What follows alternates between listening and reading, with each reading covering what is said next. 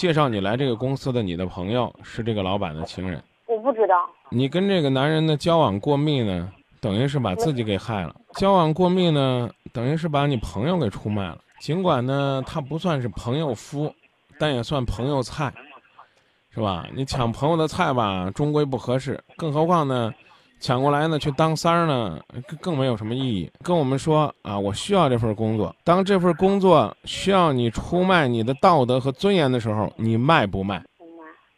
不卖就走人。别说它只是你的一个实习单位，它就算是你决定你将来饭碗的一个工作单位。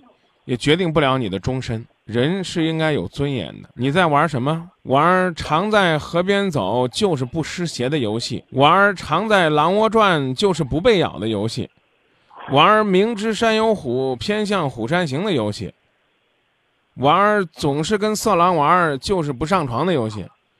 你玩得过他吗？现在都开始问你身体发育的问题了。我估计，如果说你不排斥，不排斥。这个不拒绝，或者说呢态度不明确，下边呢，可能就该跟你进行实践课了。